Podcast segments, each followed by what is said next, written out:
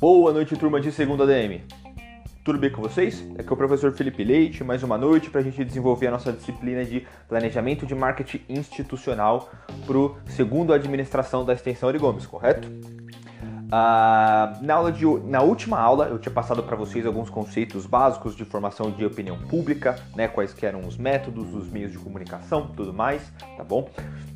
Vou dar uma revisada nessa aula, tá joia? E eu estou gravando esse podcast porque eu estou na semana de fechamento de presença, de nota, de, de, de formalização de, de diário de classe e tudo mais, né? Então é uma quinzena aí bem atribulada aqui, ah, cheia de trabalhos burocráticos para serem entregues e definidos e tudo mais. Por isso que eu estou passando esse podcast para vocês.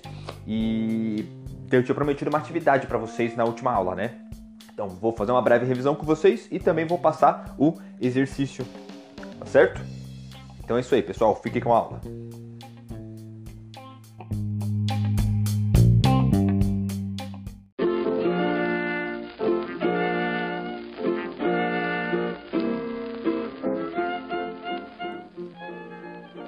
Sigamos então, turminha, com a nossa aula aqui de planejamento de marketing institucional.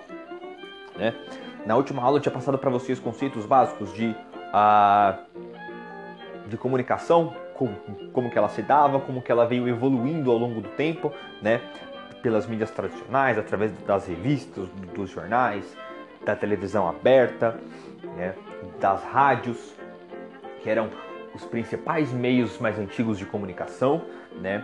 Eles giravam basicamente um monopólio da criação de conteúdo, consequentemente do marketing também, certo? Uh, então, para se fazer um anúncio em massa, era muito caro anteriormente, custavam dezenas, centenas, milhões de reais para se fazer é, é, é, é um, um, anúncio de grande impacto, né? Era difícil de segmentar essa comunicação, certo?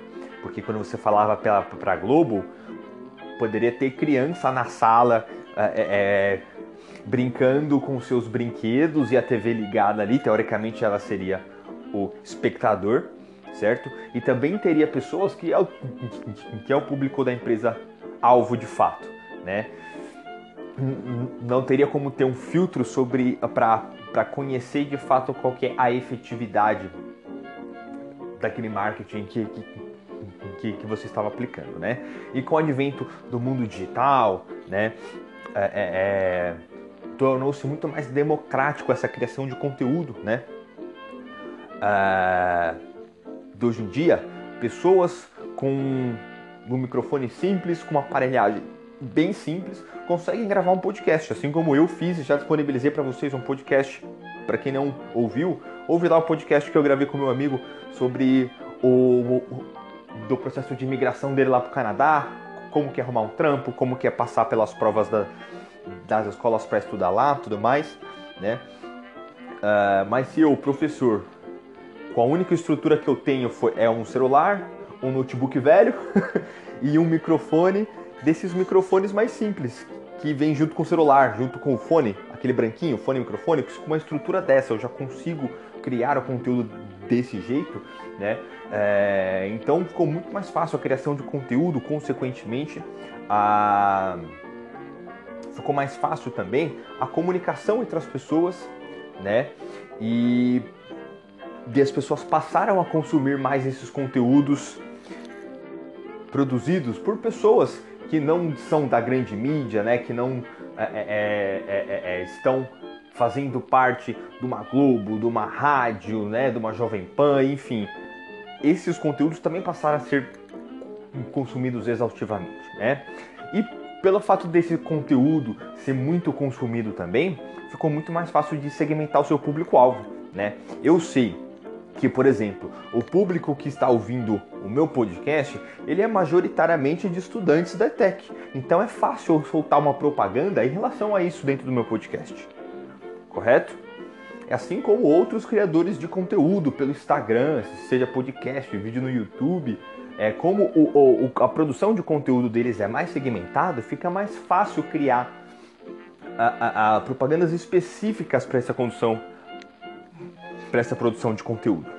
Né? Fica muito mais fácil, fica muito mais efetivo o marketing, porque você sabe exatamente com quem você está falando, né? E as próprias redes sociais, as próprias mídias sociais demonstram as métricas da idade de quem está consumindo a, aquele conteúdo, do sexo, né? Do gênero, gênero da pessoa, ah, e até algumas questões sociais, né?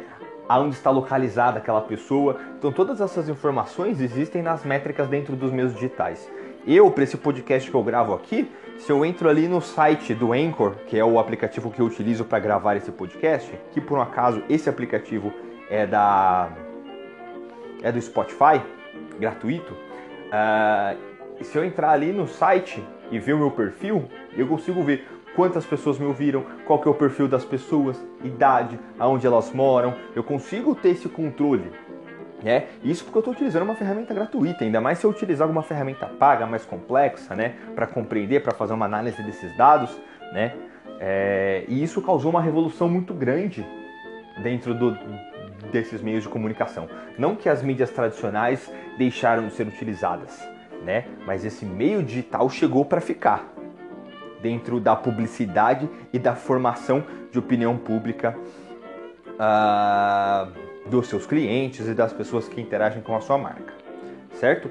Tendo em vista essa relação, é, essa, é, esse conteúdo transmitido na última aula, eu queria propor um exercício para vocês, para vocês, uh, para vocês pegarem um exemplo é, mais antigo de marketing tem que ter pelo menos uns 10 anos de idade, uma propaganda, alguma coisa que tenha chamado a atenção de vocês, alguma coisa mais antiga, um comercial na televisão que, que vocês gostavam, algo nesse sentido. Uh, e pegar um outro exemplo de um marketing mais novo, mais atual, que, que você consuma nas redes sociais, uh, no YouTube, no Facebook, no Instagram tá bom? Para a gente comparar essas duas, desses dois exemplos de marketing e de tentar e, e, e de uh, formação pública, é, opa, desculpa, formação de opinião pública, tá bom? Então vocês vão pegar um exemplo antigo, tem que ter pelo menos uns 10 anos a, a, a da propaganda, tá bom? E essa propaganda mais atual que, que você consome nas redes sociais e me compara e faz um textinho para mim falando, ó, na antiga foi vinculada, é, é, é, é, identifica a princípio, né, a da primeira propaganda, ela foi vinculada na televisão, no rádio, assim, assim, assado, era de tal empresa, e falava isso, isso e aquilo. E a, a, a, no novo comercial que eu quero falar aqui, é, eu vi no Instagram, no Facebook, no WhatsApp, uh, uh, e foi uma abordagem diferente, né? Daquela propaganda antiga tinha uma comunicação assim assado, de uma linguagem mais generalista, né? É, é, como que funcionava aquela tentativa de formação da opinião pública e vocês vão comparar com essa propaganda mais atual, que tem uma tentativa de abordagem diferente das redes sociais e tudo mais, tá bom? Vocês vão fazer uma comparação e dar a opinião de vocês sobre a diferença dessas duas interações, dessas duas é, tentativas de formação de opinião pública, tá bom? Bem, pessoal, eu acho que é isso. Uh, eu vou focar aqui nos meus trabalhos burocráticos de fechamento de bimestre. Nos vemos na próxima semana, então, pessoal. Boa noite para vocês. Tchau, tchau.